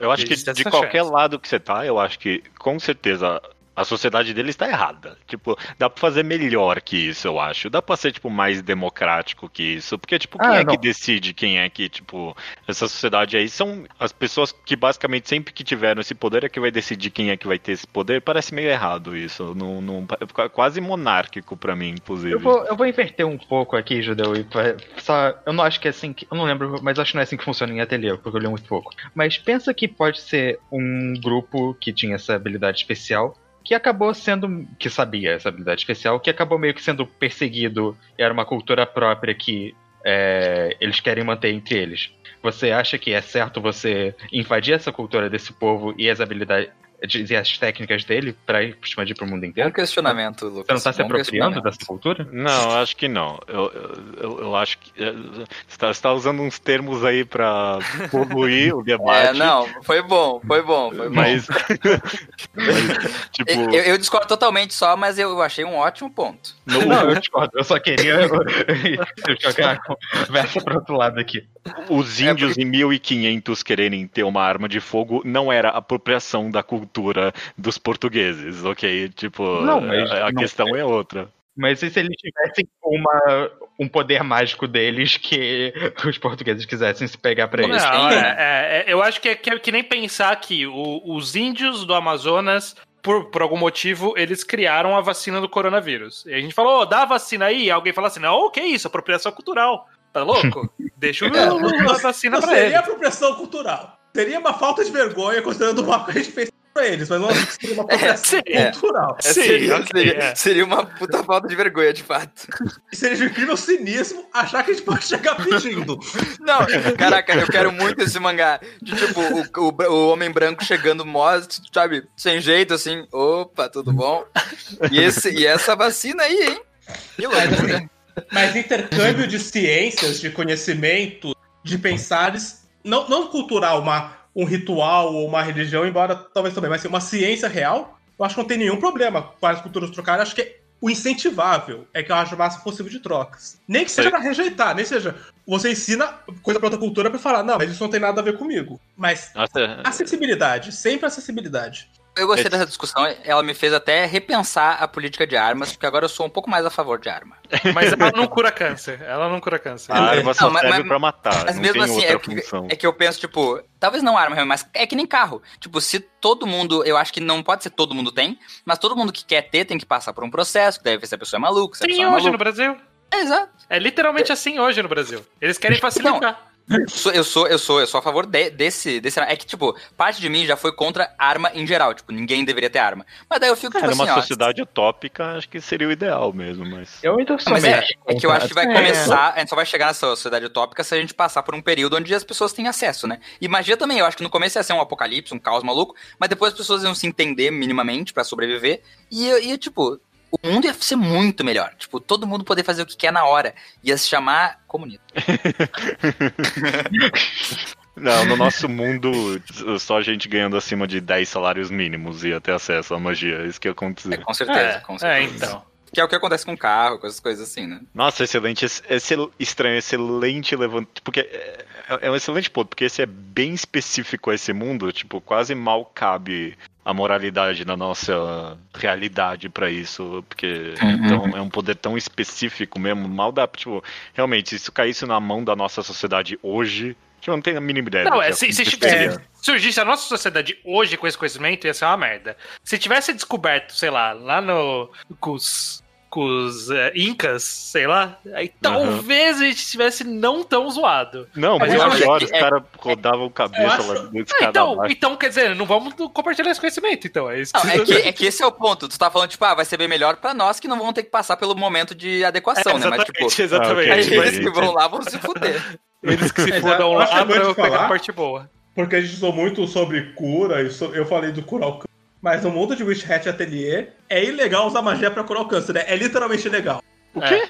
Por quê? É, é legal qualquer magia que mexe no corpo das pessoas. Mas Qualquer é um- magia que afeta o seu corpo, pro bem ou pro mal, é absolutamente proibido. É, isso é a única grande de regra. HQ fantasia, de história de fantasia, que tem, tipo, coisas que você não pode mexer nas leis naturais do universo, coisa do Mas daí, tipo. tipo, não pode, tipo, se tu fizer vão te prender ou não pode a magia é, não deixa? É, por- por- não, pode, não pode que vão te prender. Vai chegar Ah, eu isso tiro da a magia. magia, vai prender quem, mano? Ah, tá louco, vai prender eu nunca. Não, eu entendi. É que nem, Eu tipo, faço mil bomba atômica. é que nem Fullmetal Alchemist e, e, E transmutação humana. É, é isso aí, exatamente. Assim, Mas Isso. no Metal Alchemist tinha um limite pra medicina é medicinal. É, Witch Hat Atelier é radical no sentido de qualquer medicina por magia é 100% proibido. Em qualquer instância. Até doping, tipo, ficar mais forte, coisa assim. Sim, velho. Sim. Até, até curar a gripe. Assim, uma coisa Porra, simples. idiota. Pô, meu, mas agora tirou bastante, tipo, da parte boa desse é, poder. né? Porque, tipo, Potencialidade. Não, mas ele dá pra fazer. Não, não, o poder permite. Quem não permite é Tá. a polícia da magia. É. Quem- não permite É- é, é a a pessoa que determinou o sistema. entendi. Legalize, legalize cure. Legalize a magia de cura. Então a gente falou, ah, mas e se todo mundo tivesse poder de cura? Mas nesse mundo ninguém tem permissão pra usar cura. Ninguém mesmo. Mas poderia ter. Mas poderia Não ter. tem porque for- tem pouca gente estudando porque ninguém tem o conhecimento. Ok, ok, chega, chega, chega. da Vamos. Mais, mais alguém aqui tem algum. O um último, vamos. talvez, eu não sei. É, mas eu- tem, tem um último alguém aí pra trazer um levantamento ético? Levinho, É- se tiver. Ah, não. Eu, eu, eu tinha. Eu não, é- não, é, não sei se é leve, talvez seja. Tipo, é, é pesado o tema, mas a resposta eu acho que é leve. Que é Music of Mary. Um- uma Nossa, questão. esse é o mais clássico dos clássicos. E... É. É, mas eu pensei nesse, só que esse eu acho que a gente já discutiu aqui. Então Mil eu vezes, vou passar. já, já. vou passar um pouco dele. Que, que, tipo, no final do mangá tem uma super decisão ética lá, leiam o mangá. Mas tem uma, uma coisa que acontece antes, que o personagem principal, acho que é Caio o nome dele, Sim. ele tem uma relação estranha com a deusa lá. Ele começa a se apaixonar pela deusa. E tem um momento que ele vai às vias de fato, sozinho, com a deusa. Ele, ele se masturba olhando pra deusa. Vocês acham que isso é antiético em algum nível? Não. Considerando Ah. que quem, quem lê o mangá vai saber que, tipo, bem foda-se. antes porque disso, ninguém existe, né? pode, você pode se masturbar pra Virgem Maria? É isso que você tá perguntando? É, é. Talvez, talvez seja isso Eu que eu tô- tô perguntando. E eu tô respondendo pode. Eu tô respondendo aqui. Sinceramente, não me importa. É.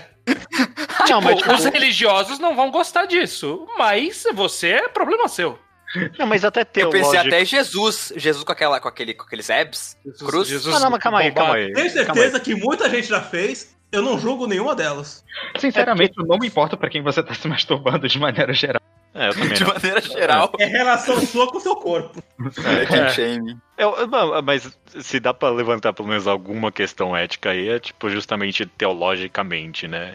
É porque cristianismo é um pouquinho complicado, porque tipo se masturbar pra começo de conversa seria é pecado, né? Em, em é. algumas seitas não, né? Não é não é tão absolutista assim. Mas é uma boa pergunta se teologicamente falando é tipo é pecado se masturbar pra Jesus. Mas Quero dar aqui uma a gente tem- resposta na perspectiva teológica, então. Uhum. Um Deus é uma criatura acima de você, que ele pode ter te criado ou ter criado alguma parte do seu dia a dia, enfim. É um responsável a níveis de criador ou controlador do seu mundo, a quem você deve respeito e seguir as regras. Sim. Nada que desafie essa hierarquia ou queira subverter é errado. Não, mas isso não é teologicamente falando. Isso é. Não, não, isso é a perspectiva da relação homem-deus, eu acho que ninguém pode julgar o homem Tipo, por não baixar a cabeça pra Deus. Ninguém pode julgar o homem por não porque baixar a se cabeça. Deus existe de verdade, você vai estar abaixo dele sempre. Então você não tem como. Sim. É, ok, entendi. É que é que eu, É, acho é que, eu que- acho que a gente não tem que misturar política com religião. Boa. Eu acho que não tem nada nos dogmas.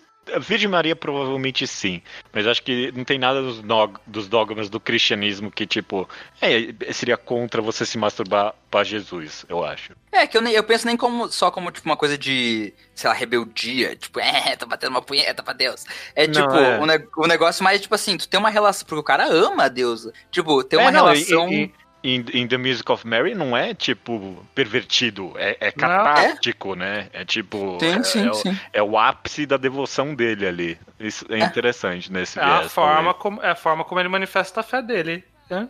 Eu acho que, estando tando dentro eh, dele mesmo ali, né? Ele não indo invadindo a igreja pra fazer isso, fazendo dentro de casa, do jeito dele, não é problema. Eu, eu pensei que, tipo, não teve o consentimento da deusa. Mas aí também. Mas aí qualquer masturbação, né? Que você pensa em É, alguém que você nunca verdade. transou.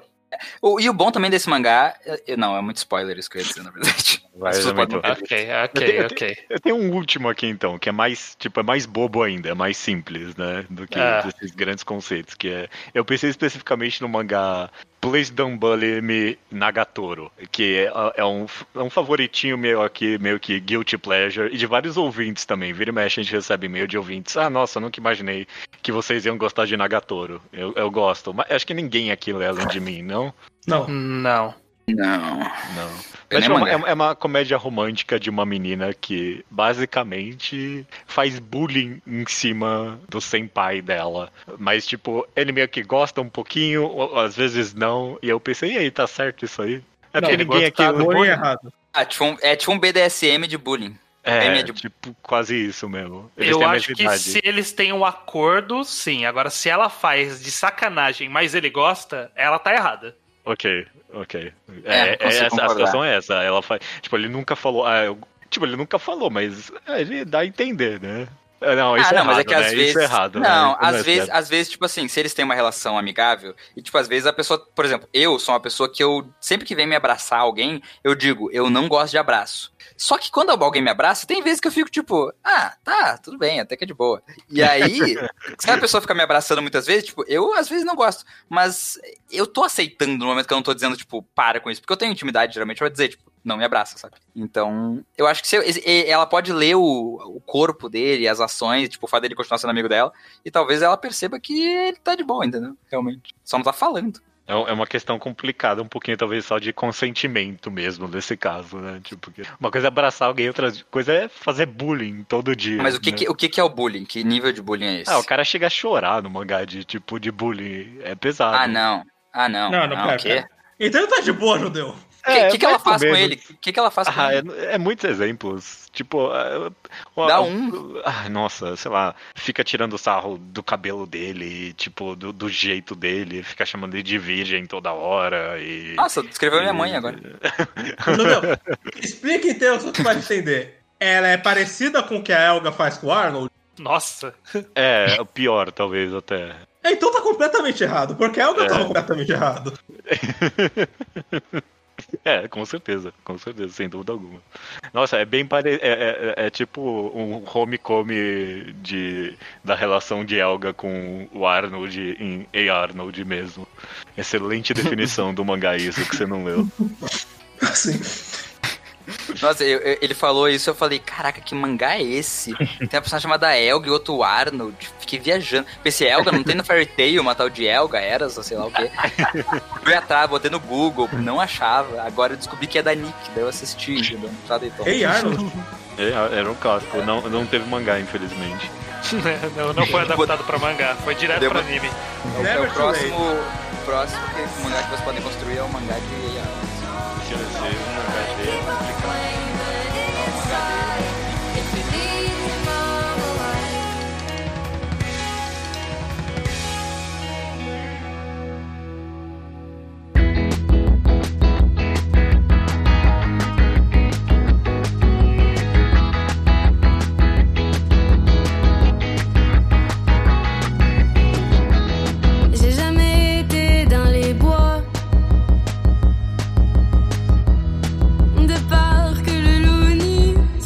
Leitura de e-mails estranho.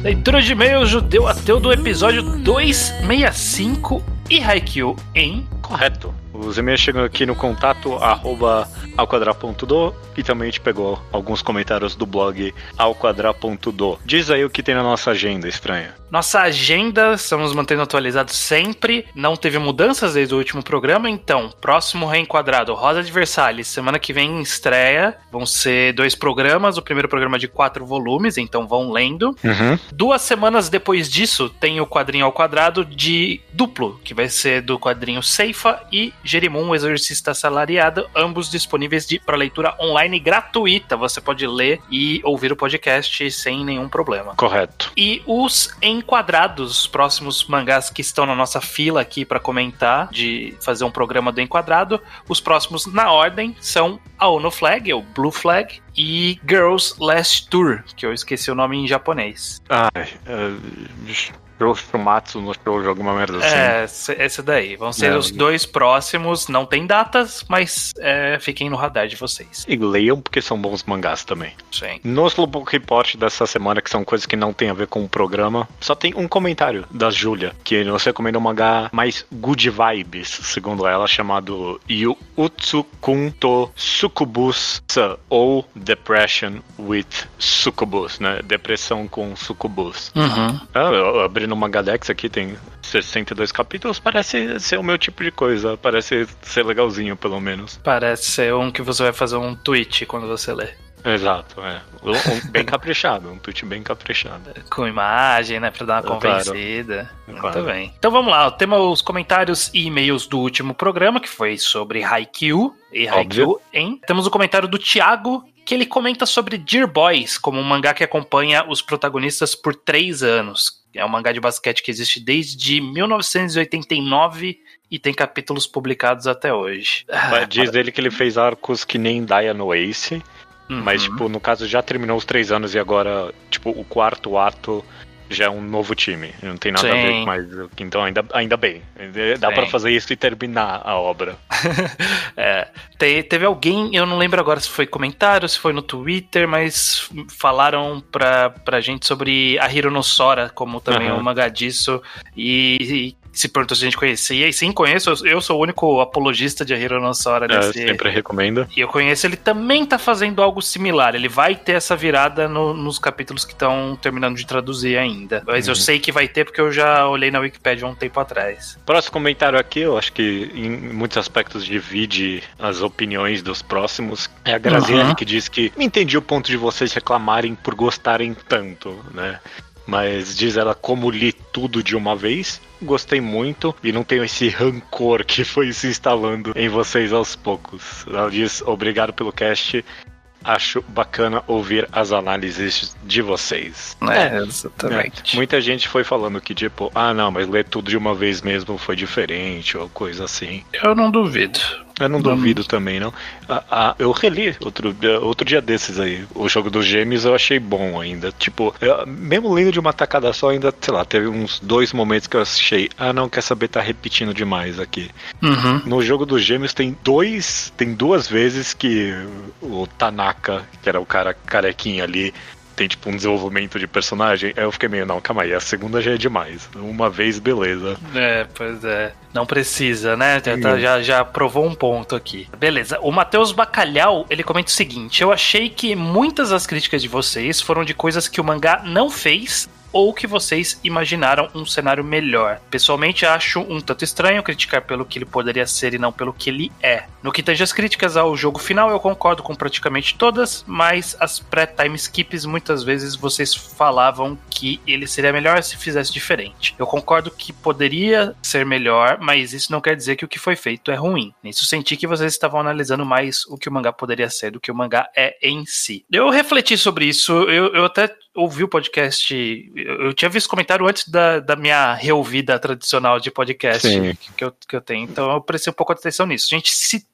mas eu acho que a gente deixou bem claro que não, o problema não era nele não ter feito de outra forma. A gente estava tentando encontrar, a nossa argumentação era tentando encontrar algo que poderia consertar o que foi feito, mas do Uhum. jeito que foi feito, a gente teve várias críticas pelo que ele era, de fato. É, e também no final das contas, a Haikyuu acabou alcançando patamares tão altos que, tipo, é, e ele setava as coisas tão bem que fica bem alcançável, tipo, esses outros cenários, sabe? Você lê pensando nesses outros cenários e por isso que a obra é boa. E aí, Uhum. quando não, não chega nesses outros cenários, causa um estranhamento também. Eu acho que tem um pouco disso também. É, é, é um conjunto. Mas eu acho que, que há críticas o suficiente pelo que o mangá é também. Pois é, eu entendo também a, a crítica à nossa análise do Matheus Bacalhau. Acho Sim, bem sim. notado também. Uhum. Próximo aqui é o Bernardo Carneiro, de Vitória Espírito Santo. Ele diz o seguinte: Eu acredito que o Atsumo Miya, o gêmeo levantador, que era o cara loiro, era o gêmeo loiro, é um personagem sem função na história. Uau, caraca. Não era necessário um novo super levantador, já que o Kageyama já havia passado por um arco que envolvia superar outro jogador. Também não era necessário que alguém se mostrasse capaz de utilizar o Hinata em, em seu máximo, pois o personagem já havia melhorado suas habilidades. Ah, é, por, por esse viés eu até concordo, mas um, eu gosto do personagem. Eu, eu acho que, tipo, de todos os personagens que tiveram um papel de novo no segundo time skip, ele pra mim foi o mais divertido. É, talvez ele foi um pouco. não tipo, que a barra tivesse alta ali também, não, né? não mesmo, não mesmo. Bom, e pra falar isso eu tenho que descontar o Renato e o Kageyama também. Então, Aham. Tirando os dois, ele era o mais divertido pra mim. É, eu só e- gostei dele no final.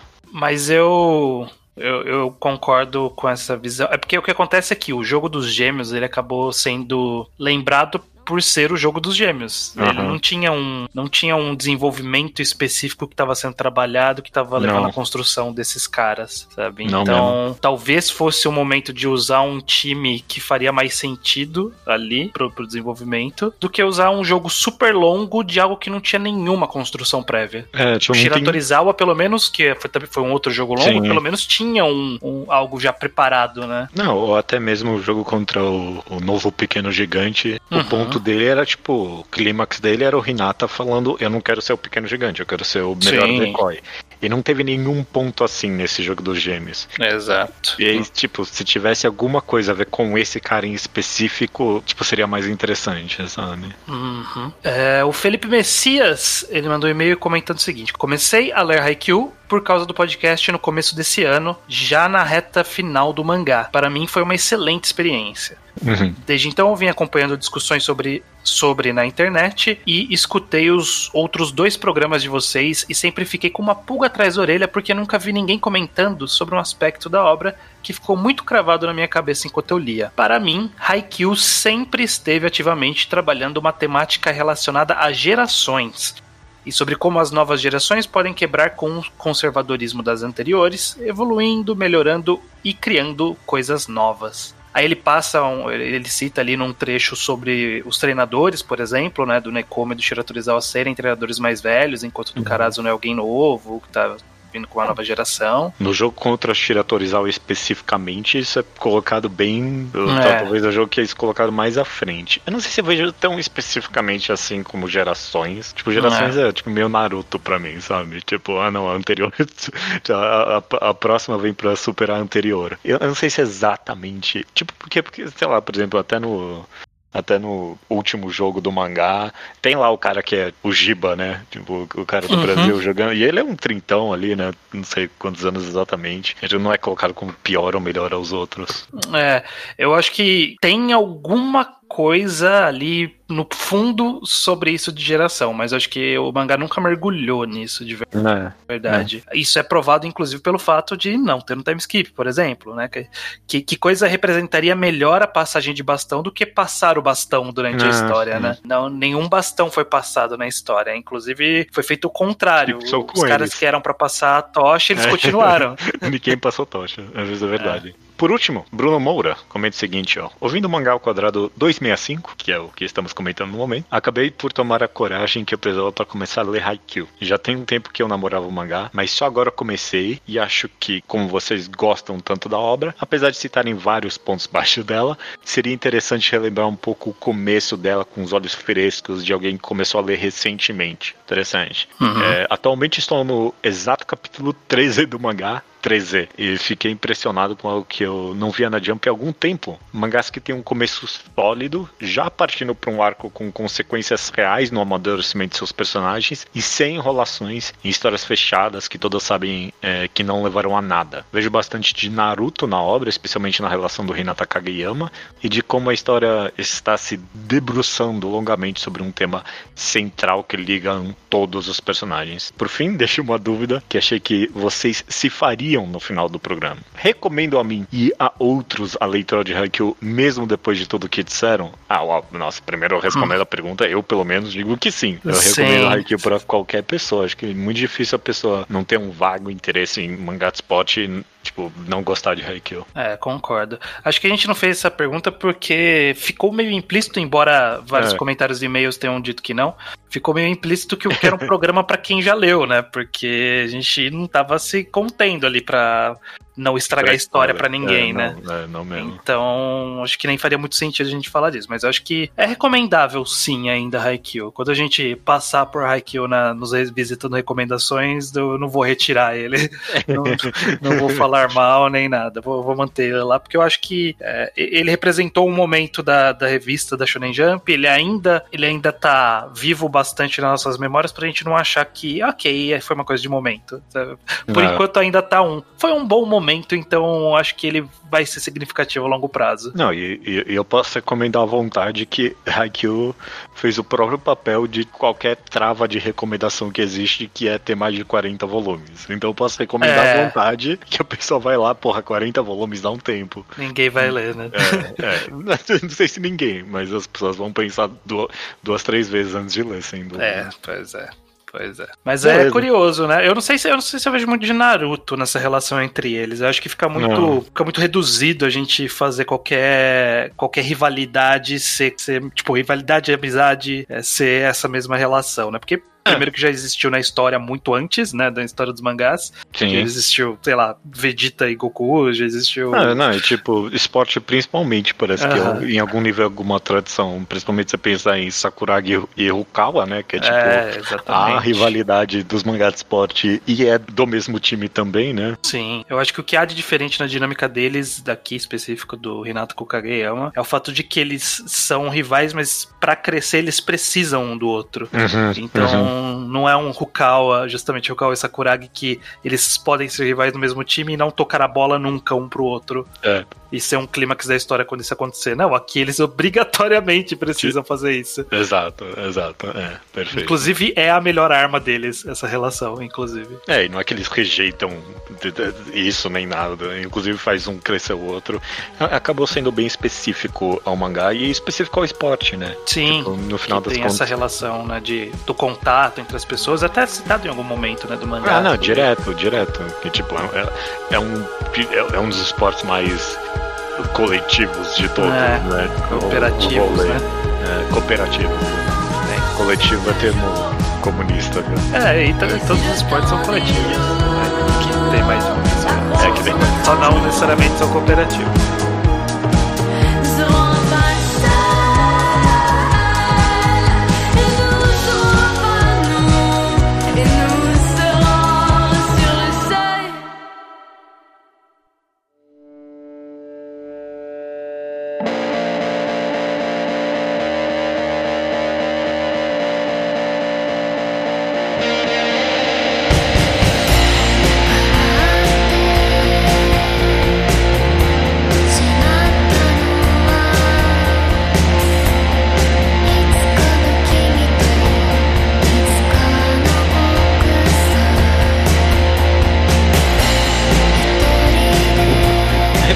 Semana é minha, é estranho. É sua judeu, manda bala. A recomendação da semana vai ser um mangá que eu, eu olhei pra ele eu falei, "Hum, a gente não recomendou isso? E aí eu fui abrir, não, não achei em lugar nenhum, e eu acho que vai causar a mesma impressão pra você, que tipo, ah, nossa, a gente não recomendou isso ainda. E eu acho que não é tão conhecido quanto deveria de ser. O mangá que eu tô falando é o Mieruko-chan. Mieruko-chan você lê, né? Qual que é esse? Não. Não.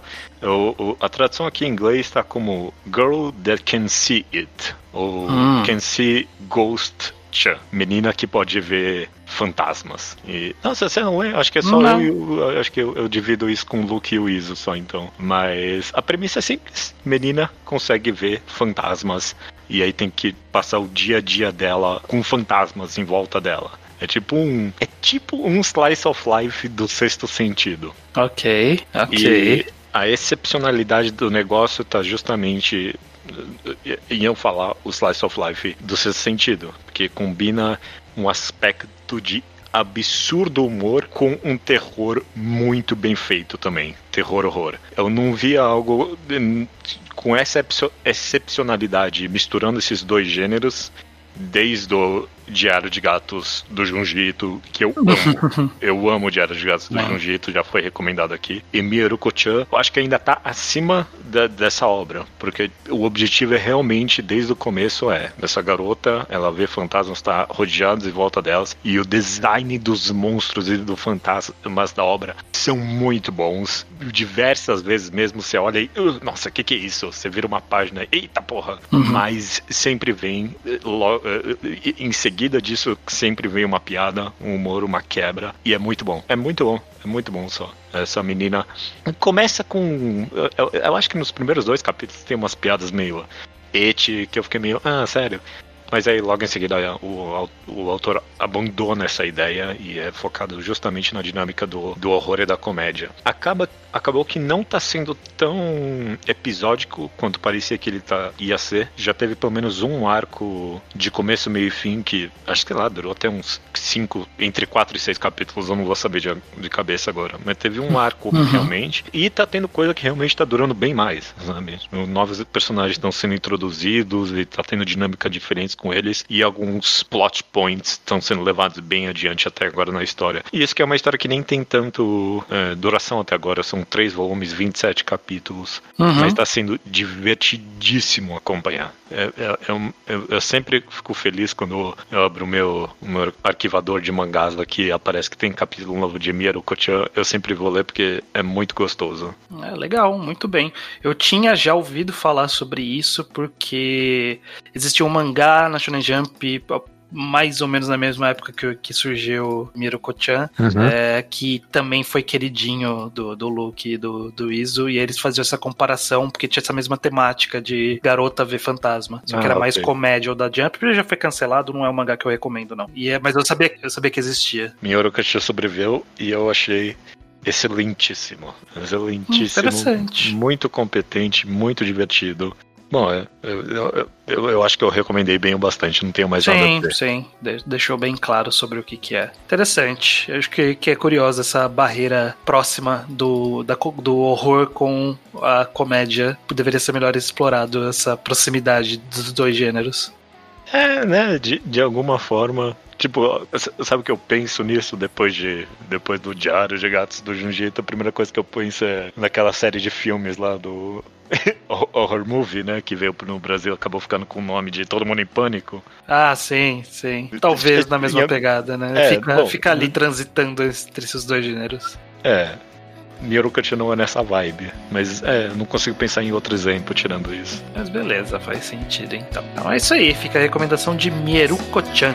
Maravilha, cara. Agora só falta dizer até semana que vem. Até semana que vem.